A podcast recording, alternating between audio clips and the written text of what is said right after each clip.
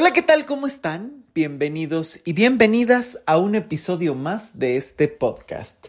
Yo soy Luis Miguel Tapia Bernal y me da muchísimo gusto que me estén acompañando en este nuevo episodio. Y sobre todo porque el día de hoy quiero profundizar, desmenuzar en un tema que me parece que se ha difundido muchísimo, que se habla muy constantemente en las redes sociales, hasta entre las pláticas entre amigos, pero que se cometen grandes errores, pequeñas fugas, pequeñas inconsistencias que pueden ser un riesgo para tu recuperación. Y estoy hablando del tema de contacto cero. Ya saben que está difundidísimo y el contacto cero se refiere justamente a cortar toda información con la persona en cuestión, que puede ser tu pareja, expareja, tus amigos, examigos, en fin, estas personas con las que normalmente has tenido una relación tóxica, difícil, hiriente, incómoda, eh, digamos, hasta relaciones con los patanes, que si no han escuchado los dos episodios que hay de cómo alimentar a tu patán, cómo dejar de alimentar a tu patán, se los voy a dejar aquí en la cajita de información de donde nos estén escuchando, Amazon Music, Apple Podcast, eh, por supuesto en Spotify y en mi página web luismigueltapiavernal.com. Eh, este contacto cero se refiere a muchas cosas. Pero me parece que el problema principal está en que no se tiene muy bien definido. Se cree constantemente y lo veo mucho en los pacientes que vienen a consulta y me dicen, es que ya no hablamos y por eso estoy en contacto cero. Pero aquí es donde empiezan los errores más grandes. Empiezan situaciones como, sí, no hablamos para nada, pero eh, como todavía nos tenemos en contacto eh, de WhatsApp, por ejemplo, empiezo a revisar todos sus estados. Y entonces, si veo que sube algo, empiezo a pensar diez mil cosas, aunque a lo mejor no contesto. O empiezo a subir información en Facebook o en Instagram, donde todavía nos tenemos, y esa información lo que hace es empezar a generar que el otro la vea porque incluso trato de enviarle un montón de mensajes a través de esas historias, a través de esas fotografías. Y entonces, eso no es contacto cero. Tenemos que definir que si quieres romper comunicación por completo con alguien, significa que tienes que cuidar los elementos de entrada y de salida de información, ya sea propia o por externos. Vamos a profundizar en esto. El primer elemento es que no puedes recibir información de la otra persona bajo ningún motivo o circunstancia. Ninguno. Es decir, no vas a buscar información en redes sociales. Por ejemplo, hay una trampa muy común. Es que ya lo he bloqueado de todos lados de WhatsApp, de Instagram, de Facebook, de todas las redes sociales, hasta del correo electrónico ya los, lo he bloqueado, pero de repente todavía entro con otro perfil a revisar qué está haciendo. Ahí no hay contacto cero. Porque entonces sigue la entrada de información que detona un montón de ideas, de emociones que te van a terminar enganchando constantemente a la misma situación de recuerdos, de estar pensando y rumiando un montón de cosas, de despertar incluso emociones de me estoy súper triste porque mira, podríamos estar haciendo eso juntos o un montón de rabia por decir, mira, parece que su vida va como si nada, ya está haciendo otra cosa, mira, ya está anda con alguien más. Entonces empiezan a despertar muchas emociones que en lugar de hacerte avanzar, terminan empantanándote todavía más. Eh, en este elemento, por eso es tan importante que la entrada esté completamente bloqueada. Y aquí es donde también pasamos a las entradas externas. Es decir, estos amigos conocidos o personas cercanas que por X o Y situación tratan de darte información, porque a lo mejor incluso lo hacen hasta con una buena intención, ¿no? De amigos, de, mira, tienes que saber para que no te agarren desprevenida, para que no andes dudando, para que... Y entonces de la nada empiezan a volverse los detectives número uno y se meten a las redes sociales de la persona en cuestión y entonces te dicen santo y seña. Ya salió de fiesta, ya regresó, se besó con no sé quién, me enteré por los amigos de los amigos que lo vieron en no sé dónde, me enteré por el primo de un amigo que... Y entonces, a partir de ahí, también sigue siendo una entrada de información. Y aquí me parece a veces todavía más complejo porque puede ser a través del chisme, a través de ciertos inventos, suposiciones o interpretaciones. Vamos a entender que la eh, motivación principal muchas veces puede ser el no te agarren desprevenido, desprevenida, ¿no? Que tengas toda la información para que sepas reaccionar o incluso muchas veces están los amigos en esta idea de eh, para que te fortalezcas, ¿no? Para que veas realmente que estuviste con una persona que no te conviene y entonces eso te va a fortalecer.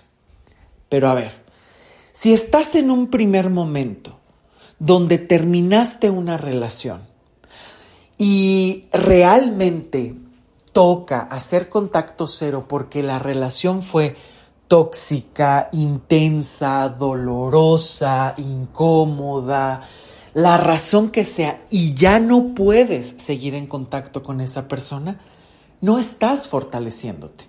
La información no se convierte en esa vacuna que te fortalece, sino que al contrario, vuelve a destapar todas las emociones. Y aquí es donde quiero empezar con el tema de en qué situaciones hay que hacer el contacto cero. Y bueno, obviamente seguiré revisando un poquito más estos temas. ¿En qué situaciones hay que hacer el contacto cero? Bueno, me parece que es cuando realmente ya estás en una situación sin solución, donde hay riesgo, riesgo de perder tu energía, perder tu dignidad, perder tu salud, perder tu estabilidad y ya ni qué decir perder tu integridad que esté comprometida ante actos violentos ni qué decir. Es ahí donde hay que ponerse a salvo y el primer elemento es el bloqueo absoluto de entrada y salida de información, es decir, ninguna comunicación posible, contacto cero. En esas situaciones es cuando aplica. Y obviamente eh, también es cierto que es un tema que muchas veces no se sabe manejar. ¿Por qué? porque a lo mejor terminaste la relación o estás finiquitando un montón de cosas con esas personas, llámense amigos, exparejas, eh, familiares, en fin, porque en todos los casos se puede llegar a aplicar ese contacto cero, como una desintoxicación, un fortalecimiento, un encontrarte a ti o simplemente realmente poner distancia para preservar tu vida y tu salud mental, emocional y física. Entonces, en ese sentido, el contacto cero es lo que te va a permitir, veámoslo así, esa desintoxicación y después de un tiempo el poder acomodar las cosas. Ahora, no es una técnica que por sí misma dé la sanación.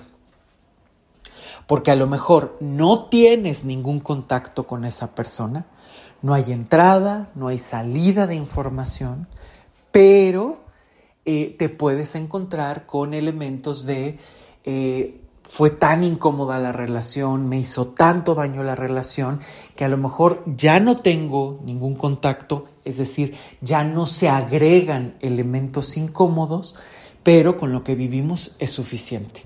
Y entonces hay toda una serie de enojos, de dolores, detonan un montón de cosas de tu vida, de tus historias, de tu pasado, te hace ver un presente terrible, te hace incluso considerar que no hay futuro, que no hay posibilidad de cambio y entras en una serie de situaciones muy pesimistas que evidentemente hay que saber manejar y trabajar profundamente porque si no, con esto ya tienes razón suficiente para vivir en un pantano por años.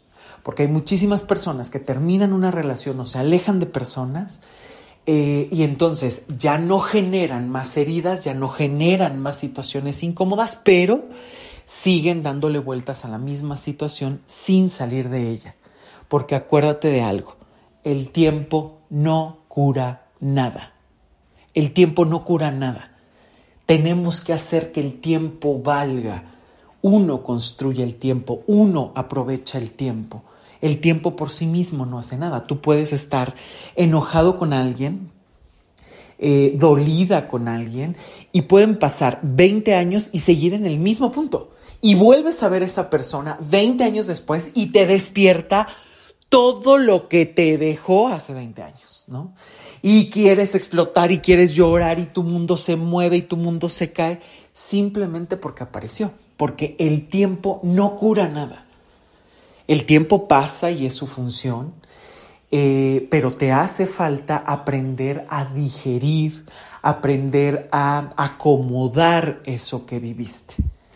Es por eso que en esta técnica de eh, el contacto cero puede ayudar muchísimo a no generar más heridas, pero no es la solución o la única solución final, sino que se tienen que trabajar un montón de historias precisamente para que eso que se vivió se acomode y entonces si puedas superar la situación, llegar a la mayor neutralidad posible o incluso reconocer qué te llevó ahí o cómo reconocer esas señales que pudieron estar desde un principio y que a lo mejor por el amor, por la pasión, porque era una super amiga, por la razón que sea, no se supieron ver y que al saberlas reconocer y saberlas desmenuzar, no solamente te va a permitir reconciliarte con la historia, reconciliarte con el lugar con el que estuviste, sino que además puedes aprender realmente a ponerte a salvo,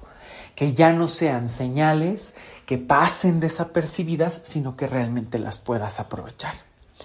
Entonces, por eso es que me parece súper importante que no solamente se queden con la idea de que el contacto cero es la sanación y la solución, porque es un primer paso. Hay que acomodar muchísimas otras cosas y es ahí donde es muy importante trabajar en ti, confrontar situaciones y no caer en puntos ciegos. Por eso es que la terapia ayuda tanto porque una buena terapia que esté manejada o enfocada en solucionar, en ir dando avances, evidentemente te va a dar la posibilidad no solo de conocerte y adueñarte de ti, sino realmente de poner en orden tu vida. Y muchas veces después de una relación sumamente tóxica, que puede ser en cualquier campo de vida, toda la vida se desacomoda. Algo que he visto, por ejemplo, es que los malos amores endeudan en muchos sentidos que no solamente son económicamente, que se nota muchísimo, ¿no? A veces he visto un montón de historias o de pacientes que llegan y entonces es que llevo un montón de años en esta relación y parece que todo se estanca y todo lo que inicia se acaba y de repente ya parece que voy a obtener un montón de cosas y se cae. Y empiezan a ver la relación y todo lo terrible que está y lo desgastados o desgastadas que están después de tantos años de intentar sin solución. Y cuando mágicamente toman la decisión eh, de terminar la, la relación, muchas veces todo cambia. El dinero empieza a fluir, la salud empieza a mejorar, el estado de ánimo va mucho más y obviamente el ir trabajando en ellos pues empiezan a adueñar cada vez más de sus propias vidas y tomar las riendas de sus propias vidas. Pero eso pasa muchísimas veces, ¿no? Que los malos amores te restan vida. Las malas relaciones no aportan. Inclusive acabo de ver una gran película que se llama Los Espíritus de la Isla, que está nominada incluso este año. Eh, está protagonizada por Colin Farrell, que me parece que es uno, en, uno de sus papeles más extraordinarios, más grandes que tienen. Una actuación impecable. Y justamente se nota, es una relación de amigos donde eh, uno de ellos toma la decisión un día de decir, ya no me interesa tu amistad, para nada. Y tiene un montón de razones personales porque ya no aporta, en fin. Y a lo largo de la película se van suscitando un montón de situaciones donde el protagonista, que no entiende por qué su amigo toma esa decisión, tiene que empezar a asumir y tomar las riendas de su propia vida y tomar decisiones. ¿no? Es una película extraordinaria que si tienen oportunidad de verla, por favor háganla. Ahora está en cine, espero que después y pronto llegue a cartelera, pero bueno, eh, perdón, a alguna plataforma. Pero bueno, la verdad es que yo sigo prefiriendo muchísimas veces ir al cine y verlo en pantalla grande y más esta película que tiene una fotografía hermosa. Pero ¿a qué voy con esto y por qué la menciono? Porque también muchas veces pasa con los amigos, estos amigos que no aportan, estos amigos que se convierten más bien en alguien que te merma todo el tiempo, que todo el tiempo están hablando de ellos mismos, que solo te buscan cuando necesitan favores, que solamente están ahí cuando eh, requieren de tu ayuda, que se aprovechan constantemente y que incluso hasta muchas veces te dejan con la sensación de cansancio, de hartazgo o de no aportar muchísimo, ¿no? Que a lo mejor te ríes con ellos un montón, que a lo mejor platicas todo el día un montón con ellos, pero que no trasciende, ¿no? Que incluso son de temas triviales o meras compañías efímeras, que todo eso puede ocurrir. Y que también muchas veces de los amigos hay que tomar distancia, y a veces hay que ponerle entre comillas amigos, eh, hay que tomar distancia también a veces de ellos, ¿no? Porque te muestran una y otra vez su verdadera cara y el contacto cero también ayuda, ¿no? Y ayuda a ir valorándote, a ir incluso em, viendo la relación de otra manera, ¿no? Y sobre todo reconociendo tus propias necesidades, porque me parece que aquí es donde muchas veces entramos en uno de los errores más grandes. No se sabe reconocer lo que se necesita. ¿No? ¿Cuál es tu objetivo? ¿Qué necesitas en este momento de vida con esa persona con la que tienes esa relación complicada? Y ojo, tampoco quiere decir que únicamente cuando la relación está estallando y sea caótica es cuando tienes que tomar esta decisión de terminar.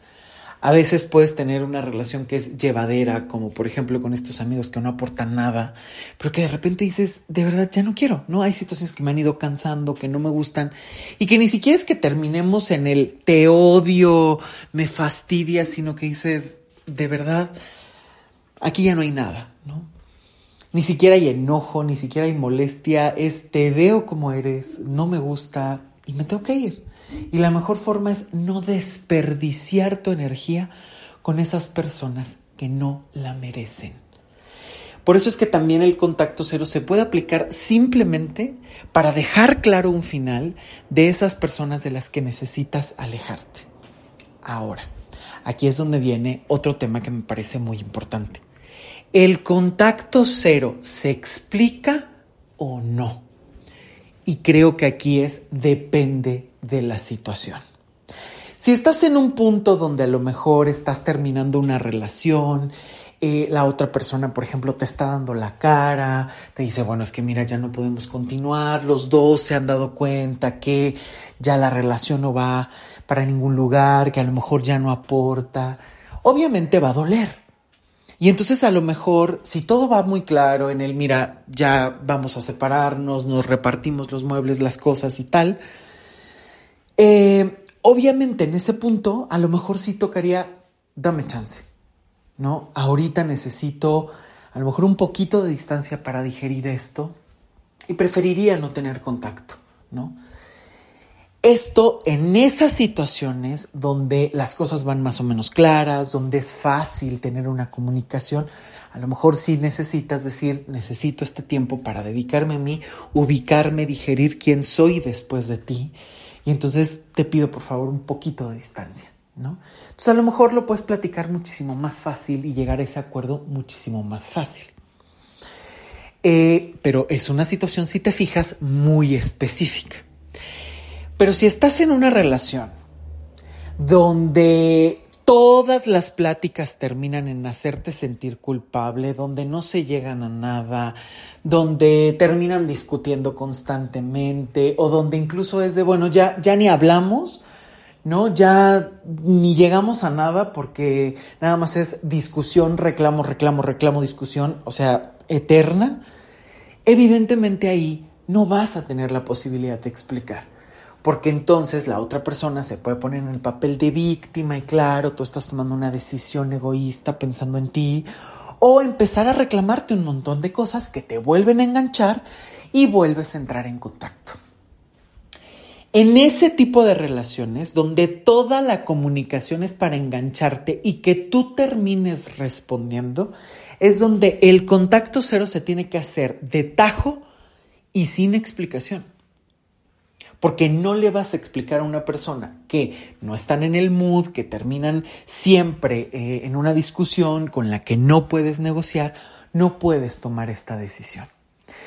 Eh, ahora, si además la relación ya ha terminado de la peor manera, si a lo mejor ya hasta incluso han hecho hasta intercambio de cosas, evidentemente ahí ni siquiera se tiene que tomar ninguna explicación.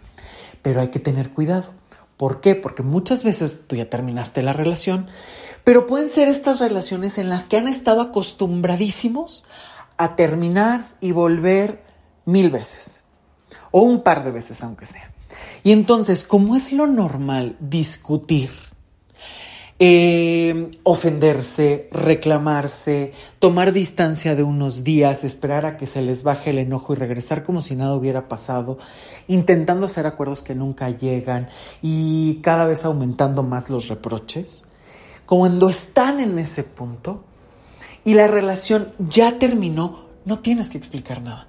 Pero muchas veces me he topado con eh, pacientes que ya ni tienen contacto y demás, pero dicen, es que déjalo busco porque le voy a explicar que si me escribe en algún futuro, yo ahorita no estoy disponible. Entonces, ya no tienes contacto o tanto contacto, porque a lo mejor por ahí todavía se siguen enviando indirectas en las redes sociales y demás, y eso no es contacto cero. Eh, puede ocurrir muchísimas veces que quieras explicarle lo que no necesita explicación. Si ya han tomado distancia, si ya la relación está más o menos finiquitada, eh, el contacto cero nos explica, ¿no? Ahora, si no has terminado por completo la relación, siguen en un pantano constante, pero ya andan en las últimas, entonces ahí, por ejemplo, ¿qué tocaría? Pues a lo mejor hacer un reparto de cosas para ir formalizando ese final. Porque otro de los elementos que he visto que empantana muchísimo más el contacto cero, el, la nula comunicación, es que termines la relación y no repartan las cosas. Y siempre es un pretexto. Eh, porque es de, se me olvidó mis zapatos favoritos en tu casa, dejé la chamarra en no sé dónde, eh, es que todavía tienes los muebles, es que faltan mis actas de nacimiento y mi título que dejé en tu casa. Y entonces todo eso empieza a generar un contacto, ¿no? Te escribe, te manda un mensajito aparentemente neutral donde te dice que lamenta incomodarte, pero necesita sus cosas, entonces, ¿cuándo pueden pasar? Y a veces por ahí empiezan los reclamos. Porque como nunca tienes tiempo, obviamente te enojas, le vuelves a contestar, entonces quedan porque aprovechas, porque ahora sí quiero que la última vez que lo vea le diga todo lo que necesito decirle. Y entonces además como me acaba de hacer enojar, y entonces se ven, a veces ni se entregan las cosas, se vuelven a reclamar un montón de cosas, vuelven a engancharse y continúan en la queja, en el reclamo y en el sufrimiento. Y a veces se dan las cosas, pero no todas. Es que ya me entregaste los papeles, pero me di cuenta, dos meses después, que tienes mis tenis. Entonces necesito volver a verte. Y entonces, a cuentagotas, se van dando estas cosas, eh, incluso con el pretexto de verse, cuando inclusive ahí perfectamente se puede aplicar el contacto cero. ¿De qué manera?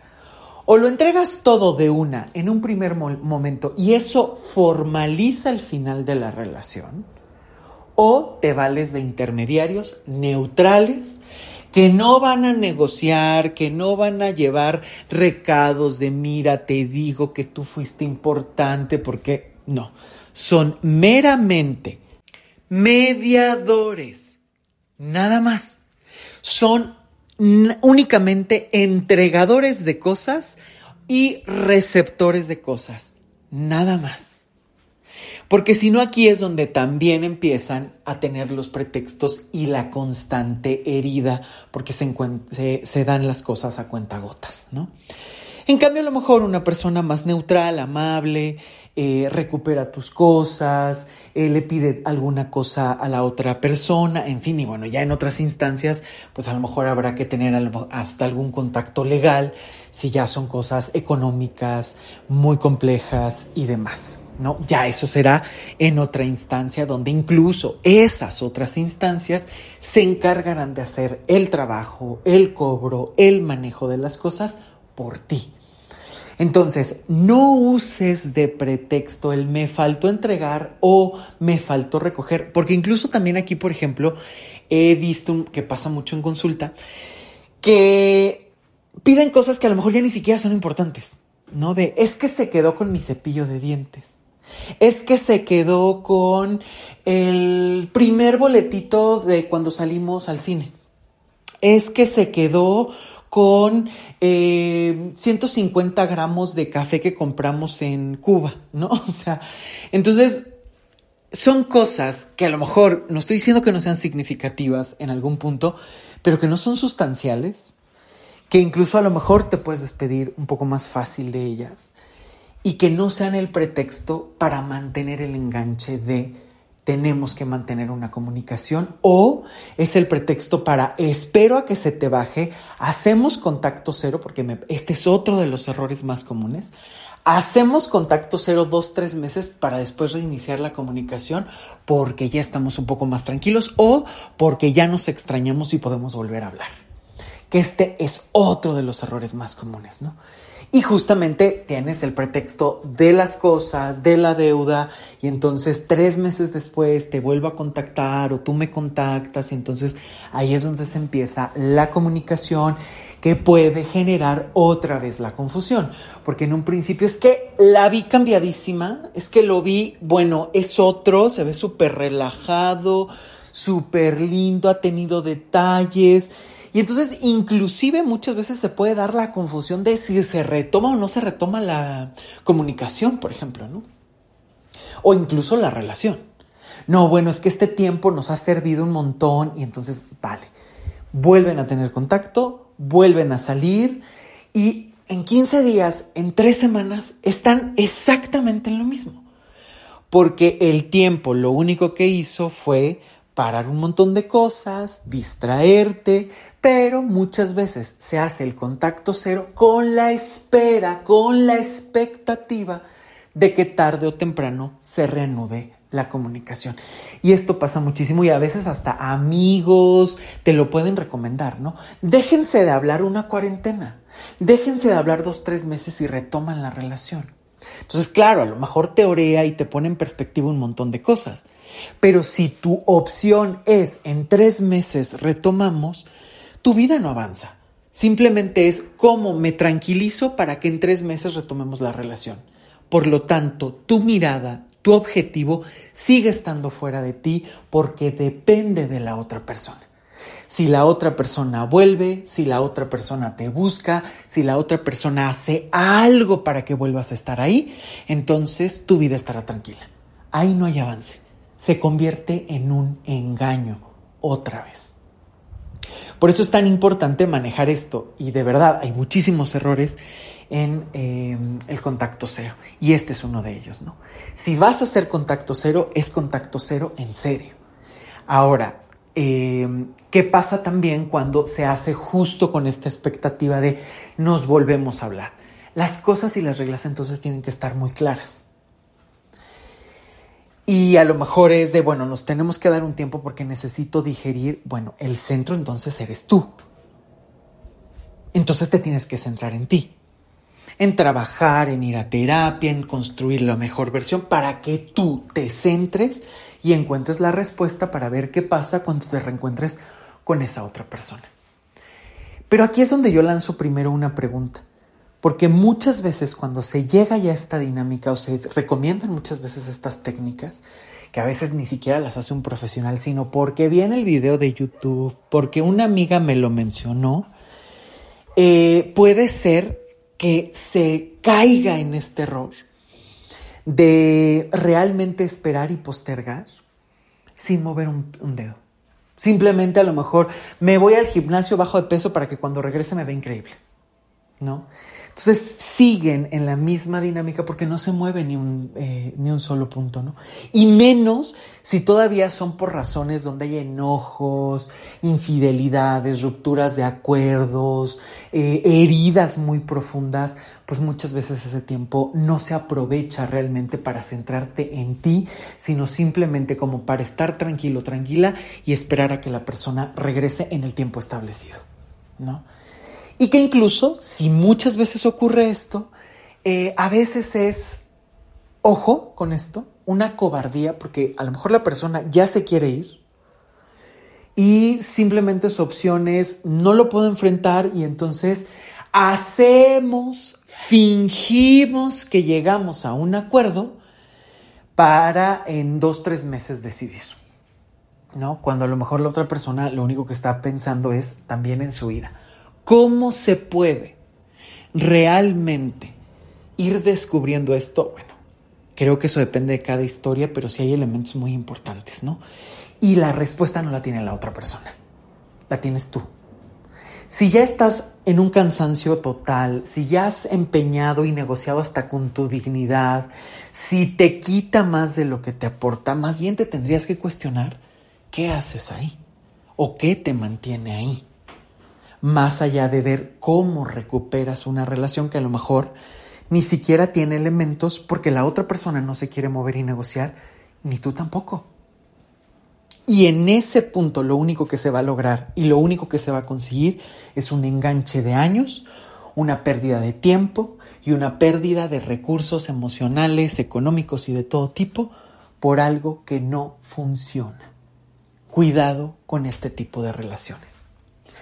Porque además, justamente otro de los errores que pasa en el contacto cero, cuando se da en el no nos vamos a hablar tres meses y después tendremos contacto, es que es muy fácil que el contacto se retome en cualquier momento.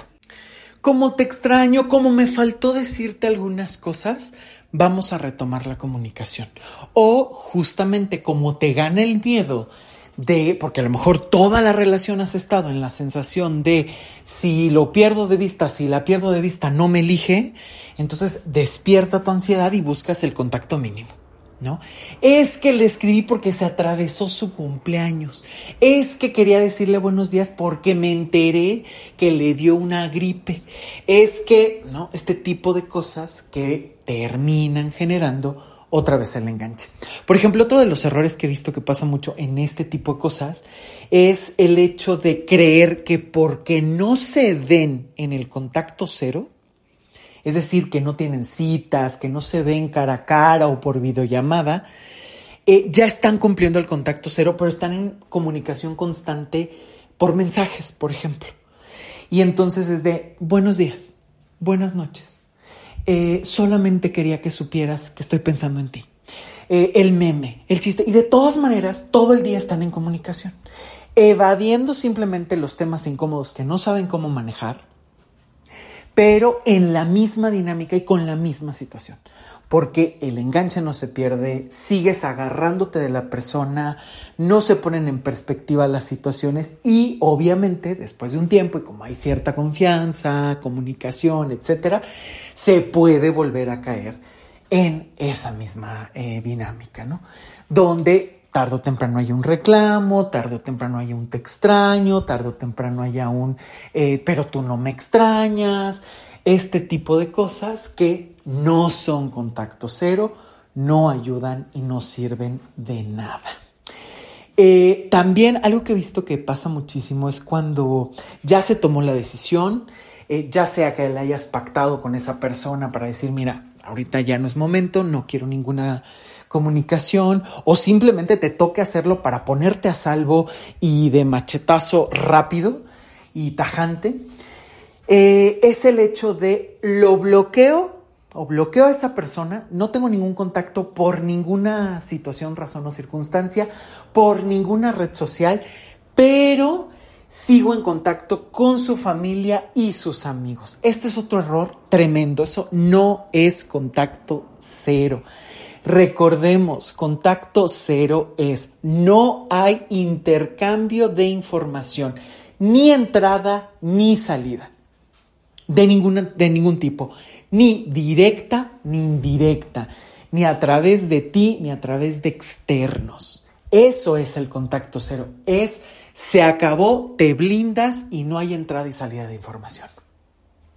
Y aquí viene un error tremendo, ¿no? Porque entonces le escribo a su mamá, le escribo a su mejor amigo y entonces de repente el amigo me dice, sí, es que tú eras un partidazo y el tipo no te quería. Sigues en la victimización o sigues dándole vueltas a la idea. Inclusive pasa que muchísimas personas hasta dicen, es que parece que su familia me quiere más a mí. Y lo dicen como un triunfo.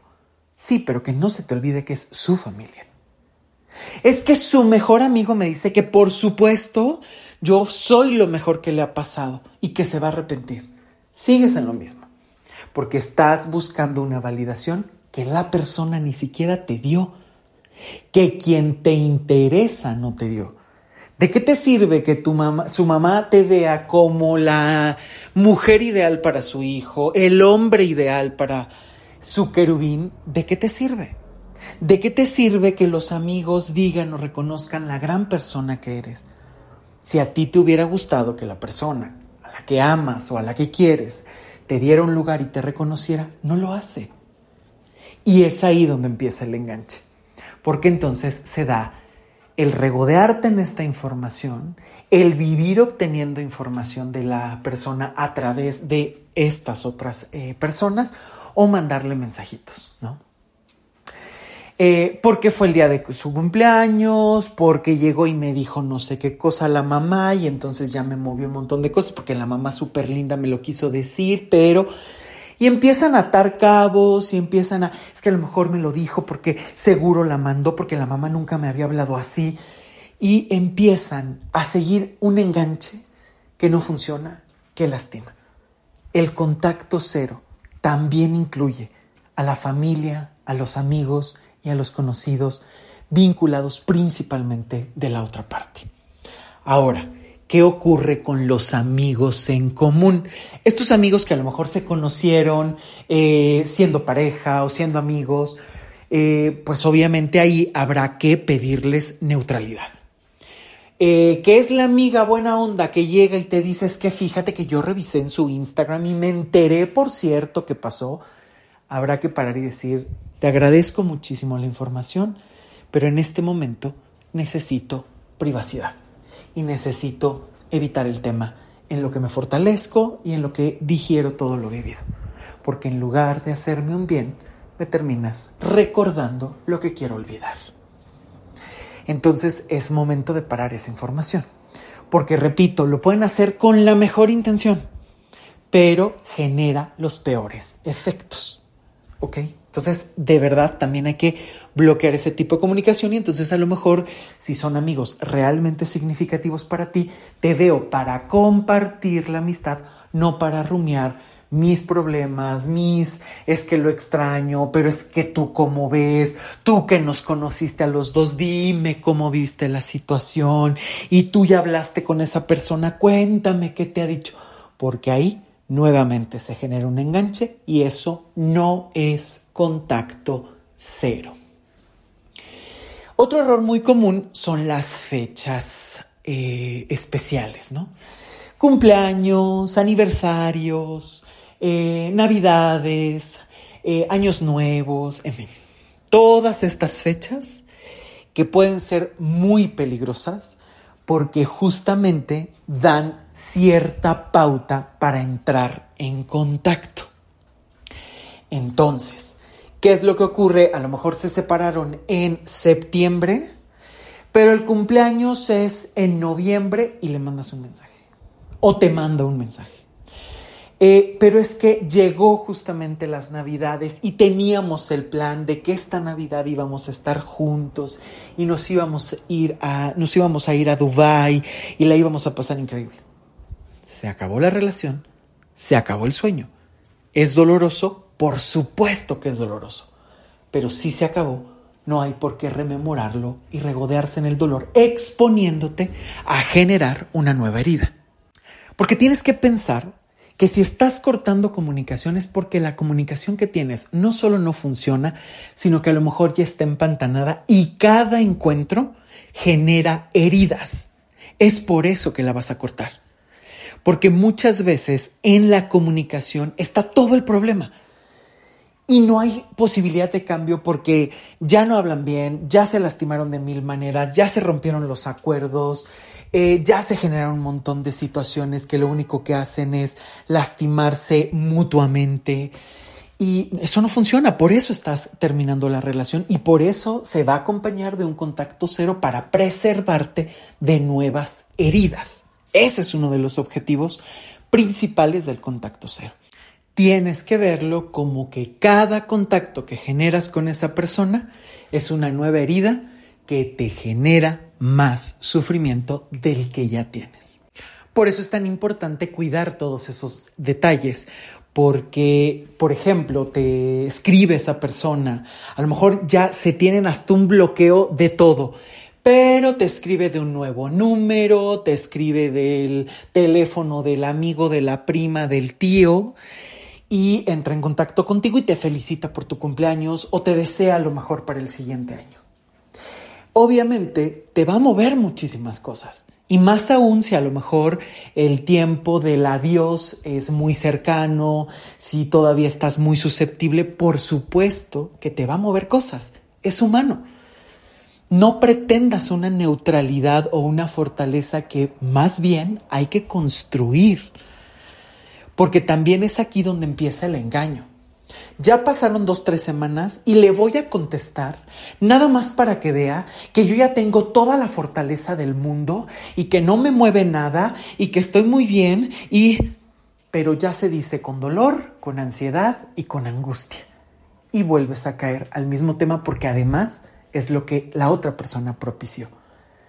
Entonces, esté el acuerdo o no, tú ya tomaste una decisión y hay que respetarla. Y si la persona se salta esa regla que tú hayas puesto comunicado o no, pero que es evidente porque ya no hay un contacto, porque a lo mejor ya se dio cuenta que lo bloqueaste de todos lados, es imprescindible no caer en esa tentación de contestar y mantener una comunicación que por supuesto muchas veces está cargada de flechas para lastimarte y de ganchitos para que caigas en la trampa y te quedes atorado o atorada ahí. Porque justamente una mala comunicación y en estas relaciones que se vuelven tan tóxicas, tan complicadas, es porque justo en la comunicación siempre hay algo. Siempre hay mensajes del tipo de te extraño, eres la persona más maravillosa de este planeta y solamente quería desearte lo mejor. Entonces uno dice, wow, no, no inventes, se dio cuenta, seguro me está extrañando. Párrafo 2. Pero, aunque decidiste no estar conmigo y no optaste por mí, yo siempre te deseo lo mejor. O, eh, aunque me saques de tu vida, tú sigues siendo lo más importante. Ya te lanzó una flecha que te puede despertar el, a ver, yo decidí esto porque como tú me pusiste el cuerno 700 veces y como me hablabas mal y como nunca me diste un lugar, ya te enganchaste. Siguiente mensaje a lo mejor es una cuestión de podríamos haber tenido un futuro increíble, pero esto no funcionó. Victimización. Y entonces te genere la sensación de culpa o te genere la sensación de que tú lastimaste a la persona y lo estás haciendo todavía adrede y constantemente. Si te fijas, pueden ser tres párrafos con aparentemente la mejor intención, pero como no sabes leer esta comunicación porque no has trabajado en qué tipo de relación tuviste, cómo te has relacionado, qué tipo de comunicación tienes, qué intenciones, cuáles son los errores que has cometido en esa relación, cuáles son los enganches, qué te detiene, qué te hace querer ir, todas esas cosas que descubrirías si trabajaras en ti, es muy fácil que de inmediato reacciones. Gracias, pero no sé por qué dices eso cuando tú, y entonces además estoy súper enojado o enojada, y entonces aprovecho que me diste el micrófono para decirte infinidad de cosas. Y mandan un pergamino de 740 párrafos o un audio de dos horas, donde la otra persona o te ignora o te contesta y te vuelve a enganchar y empieza otra vez el ping pong del desastre, donde simplemente se están pasando una y otra vez la misma eh, pelota que lastima. Cuidado con esto. Por eso el contacto cero es nada de entrada, nada de salida. Porque en esas fechas especiales, aniversarios y demás, es cuando más hay que reforzar eso. Porque estás susceptible.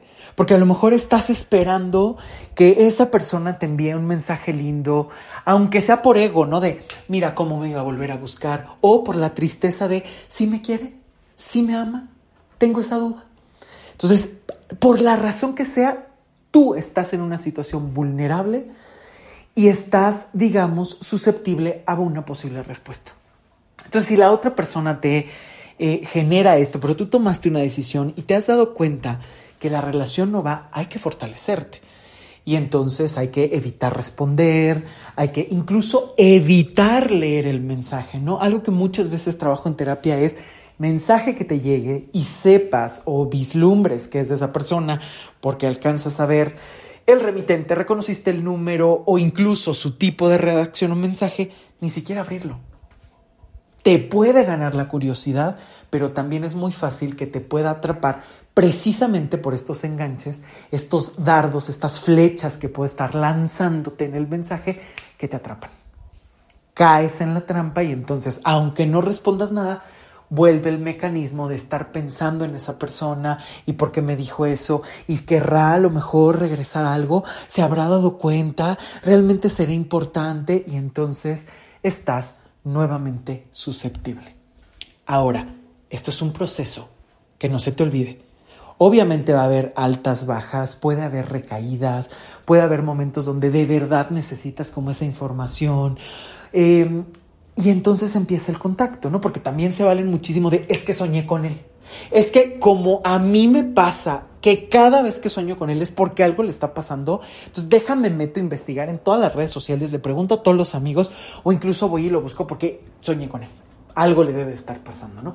Que son, son pretextos que generan una comunicación, un enganche y otra vez el contacto.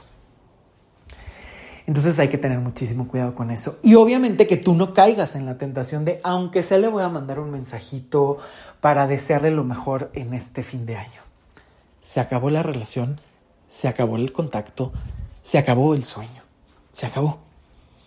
Porque también es ahí donde muchas veces es, estas fechas se vuelven súper incómodas porque justamente es de, quiero cerrar bien el año y otra necesidad, aunada a esta, es el necesito decirle todo para poderme ir. Una trampa muy común que rompe muchas veces el contacto cero. Que van en esa situación de cero contacto, a lo mejor hasta las dos partes no se están buscando para nada, pero como tienes tanto enojo, tanto dolor, tanta rabia, tantas cosas dentro, necesito que lo sepa para poderme ir libre si ya terminaste la relación, ya empezó la libertad. Te toca hacerte cargo a ti. No puedes esperar que la otra persona se haga cargo de tu dolor, de tu enojo, de tus emociones y que incluso te las pueda resolver. Porque este es un error muy común que pasa, el necesito decirle las cosas para ser libre. Y entonces, claro, se vuelven a ver, o le envías un pergamino de 20 eh, páginas y entonces la persona ni lo lee y te sientes peor todavía porque no recibiste una respuesta. Eh, te responde y se vuelven a enganchar. Él te manda o la otra persona te manda otro pergamino donde te dice, pero todos tus errores y todo lo que hiciste porque también se quería liberar. Y entonces ahí vuelve a detonar culpas, dolores, enojos, victimizaciones y bueno, el pantano te traga, te devora. Por eso es tan importante que esto se sepa manejar. Y en la entrega de cosas, que también puede ocurrir que a lo mejor ya estás en ese punto de no quiero hablar con esa persona, entonces de verdad es lo primero que yo siempre trabajo cuando se toma la decisión eh, de terminar una relación, es lo primero hay que empezar por esa parte que hay que entregar, obviamente si las circunstancias se prestan, ¿no? Eh, a ver, ¿Se deben dinero? No, perfecto. Eh, ¿Hay deudas pendientes a futuro porque sacaron el carro, la casa o simplemente, eh, no sé, pagaron la sala a meses? Pues hay que ver cómo se va a negociar esa parte o qué se puede hacer. Tipo de, es que compartimos la cuenta de Netflix y yo pago un mes y él paga el otro y entonces me tiene que avisar que ya hizo el contacto. Todo eso se elimina. Yo pago Netflix, entonces ya no es de te presto mi contraseña, porque de verdad hasta ahí hay mensajes. No, es deja veo que está viendo en sus películas. Es que ya está viendo esta, es que se me hace, me acaba de aparecer que abrió una nueva sesión en otro celular. Seguro ya se compró uno nuevo, seguro ya está con alguien más, a lo mejor ya hasta le pasó mi contraseña a alguien más. O sea, hasta ahí vas a tener entrada de información hasta el prestarse las cuentas hay que bloquearlas, porque de verdad ocurre ese tipo de cosas. Eh, o empezar a vender la dignidad por un contacto que no funciona. Es que como de repente si no llego a fin de mes, me presta, me regala o me da un poco de dinero, pues me mantengo ahí en contacto porque pues tengo ese beneficio. Un beneficio que ni te resuelve tus problemas, que te hace dependiente, y que te hace vender tu dignidad, tu vida, tu futuro, tu integridad y mantenerte en un pantano del que no sales por un plato de lentejas. por nada. Hay que tener también cuidado con eso porque muchas veces se genera esa situación, ¿no? Del contacto cero, eh, romperlo precisamente por estos intercambios, ¿no? No quiero nada de esa persona, pero todos los meses tengo que estar negociando que me dé para el Netflix, que me dé para la mensualidad de no sé qué. Y a veces, yo no estoy hablando que siempre tengas que perder, obviamente hay que negociar, pero también a veces me he dado cuenta que hay relaciones donde la otra persona nunca pagó nada y se mantienen en el contacto para estarle cobrando y a veces cantidades mínimas. Ni siquiera es que realmente, claro, sea un problema de... Eh, no sé, sacaron cinco carros y se deben, ¿no? O una casa millonaria y se deben un montón que obviamente tenías la expectativa de pagar en conjunto y que se vuelve imposible.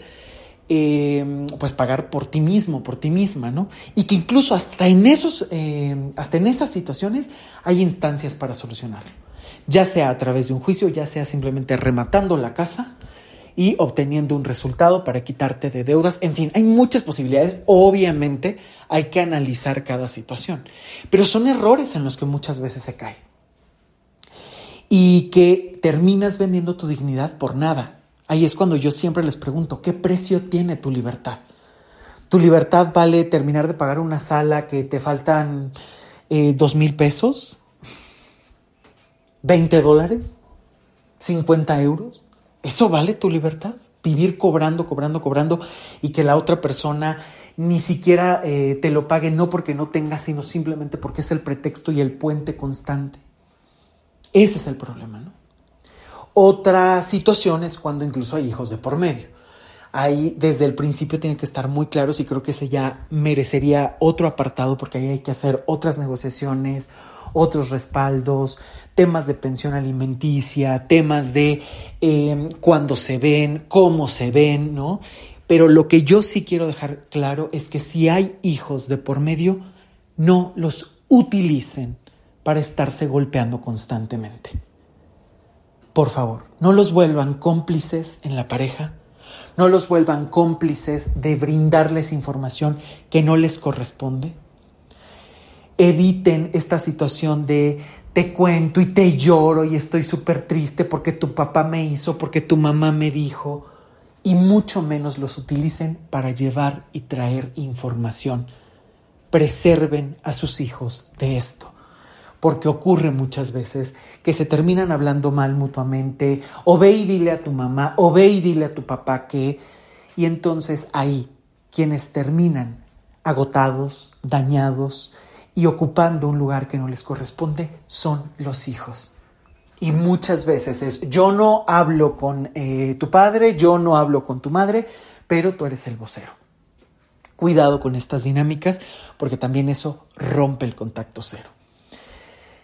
Es por eso que es tan importante que no haya ningún intercambio. Nada de subí mis historias diciendo que por fin soy feliz y que ahora sí estoy más contento que nunca. Porque obviamente es un mensaje que estás enviando y que puede tener una eh, respuesta en cualquier momento, ya sea indirecta a través de sus propias historias o ya sea a través de algún comentario completamente directo. No propicies la comunicación si estás en contacto cero. Que vas a pasar por momentos de dolor, de extrañar a la persona, de necesitar hablar, de escuchar su voz, de volver a ver a esa persona, por supuesto que va a ocurrir tenemos que quitar esa culpa o esa sensación de estar vulnerables después de una pérdida, porque me parece que es un error muy común el terminar una relación y creer que de inmediato estamos felices, fuertes y tenemos que estar genial. Y además si me enteré que la otra persona ya continuó con su vida, entonces yo tendría que estar mejor porque si no me siento culpable, ¿cómo es que yo no he podido avanzar?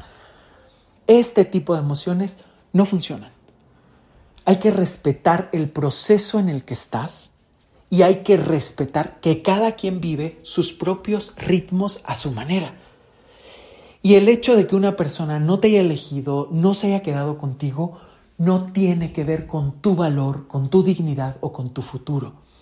Porque tu vida te pertenece a ti y la puedes mover, moldear y construir como tú quieras, pero también destruir, que no se te olvide. Por eso es que el contacto cero es no hay comunicación. Para que no haya la espera de una respuesta, para que no haya el voy a ver si la otra persona me responde, es no buscar ni siquiera la información. Y que si obviamente contactas con ese dolor, esa angustia, esa ansiedad, busca trabajar en ellas, porque es normal. Por supuesto que vas a querer extrañar a la persona, por supuesto que vas a querer abrazar a la persona, por supuesto que vas a querer recibir un mensaje.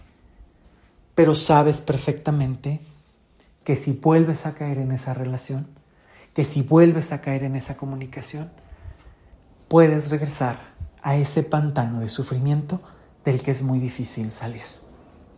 Por eso es que hay que muchas veces tener un buen acompañamiento y un buen cobijo en este tipo de situaciones. Porque si no, no se detecta y se entra muy fácilmente en estos juegos de poder, en estos juegos o intercambios de información, en estas heridas directas o indirectas, que lo único que hacen es mantener la comunicación y por lo tanto la misma relación. Y ahí te puede estar costando muchísimo, muchísimo tiempo. Y entonces estás desperdiciando tu vida. Reconstruirse después de una relación lleva su tiempo. Varía dependiendo de cada persona, de cada proceso, porque además muchas veces te confronta con temas del pasado, con otras relaciones que no estuvieron resueltas, con duelos que pueden estar pendientes, dinámicas familiares y personales que vienes arrastrando y hay que reconstruir un montón de cosas. Por eso es tan importante que los procedimientos o las formas en las que trabajes sean lo más personalizadas posibles, porque si no pasa muchísimo que empezamos a adaptar situaciones que no nos corresponden. Como lo mencionaba en alguno de los episodios pasados sobre eh, deja de alimentar a tu patán, muchas veces se cree que la otra persona a lo mejor es quien está construyendo sola la relación cuando también tienes una cooperación. Cuando a lo mejor es, me voy a alejar porque es bueno, terrible, tremendo, fatal. Pero también estás cooperando y en su momento te vengas y en su momento también tienes un montón de actitudes groseras, dolorosas, incómodas, que lastiman a la otra persona. O sea, también puedes estar siendo partícipe de eso. Y hay que tener muchísimo cuidado con esas dinámicas y es por eso que es tan importante trabajar eh, de manera personalizada, porque muchas veces es, es que escuché en el podcast y como me conviene y se adapta, el otro es el súper patán, como si la persona hubiera estado sola en la relación. Y no se ve la cooperación, el conjunto, la respuesta o falta de ella que también diste y que también puede completar o fomentar esa relación. Y por supuesto evitar esa victimización de todo fue culpa de la otra persona, porque entonces ahí no tomas las riendas de tu vida y lo único que estás buscando es el compadecimiento. Por eso es que hay que tener muchísimo cuidado, eh, ver que es una técnica que se puede aplicar a distintas situaciones, pero que no es la única solución, es parte de una salida y que hay que saberla llevar por completo, ¿no? Que no haya ninguna entrada, ninguna salida, ninguna filtración. Y obviamente saber que en algún momento puede ocurrir, ¿no? Que de repente te topaste con esa persona que tenías ya 10 años de no ver y te pregunta qué pasó y bueno, tú estás en pleno proceso, pues entonces en ese sentido más bien habrá que eh, ajustarte a lo que tú necesitas. Me duele todavía hablar, eh, me sorprendió porque estamos en medio de la fiesta y me encontré a tal persona y me empezó a preguntar qué pasó, si parecíamos la pareja ideal, pues a lo mejor tocará decirle en otro momento y en otra circunstancia te cuento, ¿no? Para que no sea un, porque fíjate que lo acabo de ver ayer y entonces también hay que tener cuidado con esos encuentros inesperados o sorpresivos de personas que a lo mejor no son tan directas, pero que pueden llevar y traer información. Y ahí habrá que saber manejarla para tu objetivo, para tu necesidad. Y siempre, siempre estar trabajando en ti. Dejemos de ver la terapia como un proceso que simplemente es para que me den de alta, para que tenga casi casi un certificado de ya es feliz y es sano. Y veamos más bien la terapia como un acompañamiento que se requiere en distintos momentos de vida y que es por tu bienestar, que es por tu crecimiento y que es para conocerte mejor y adueñarte mejor y sobre todo compartirte mejor.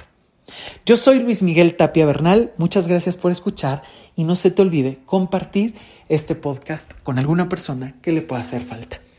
Ya sabes que lo puedes encontrar en Amazon Music, en Spotify, en Apple Podcast y en mi página web luismigueltapiavernal.com, donde además encontrarás toda la información de las consultas individuales, de pareja y por supuesto los próximos talleres.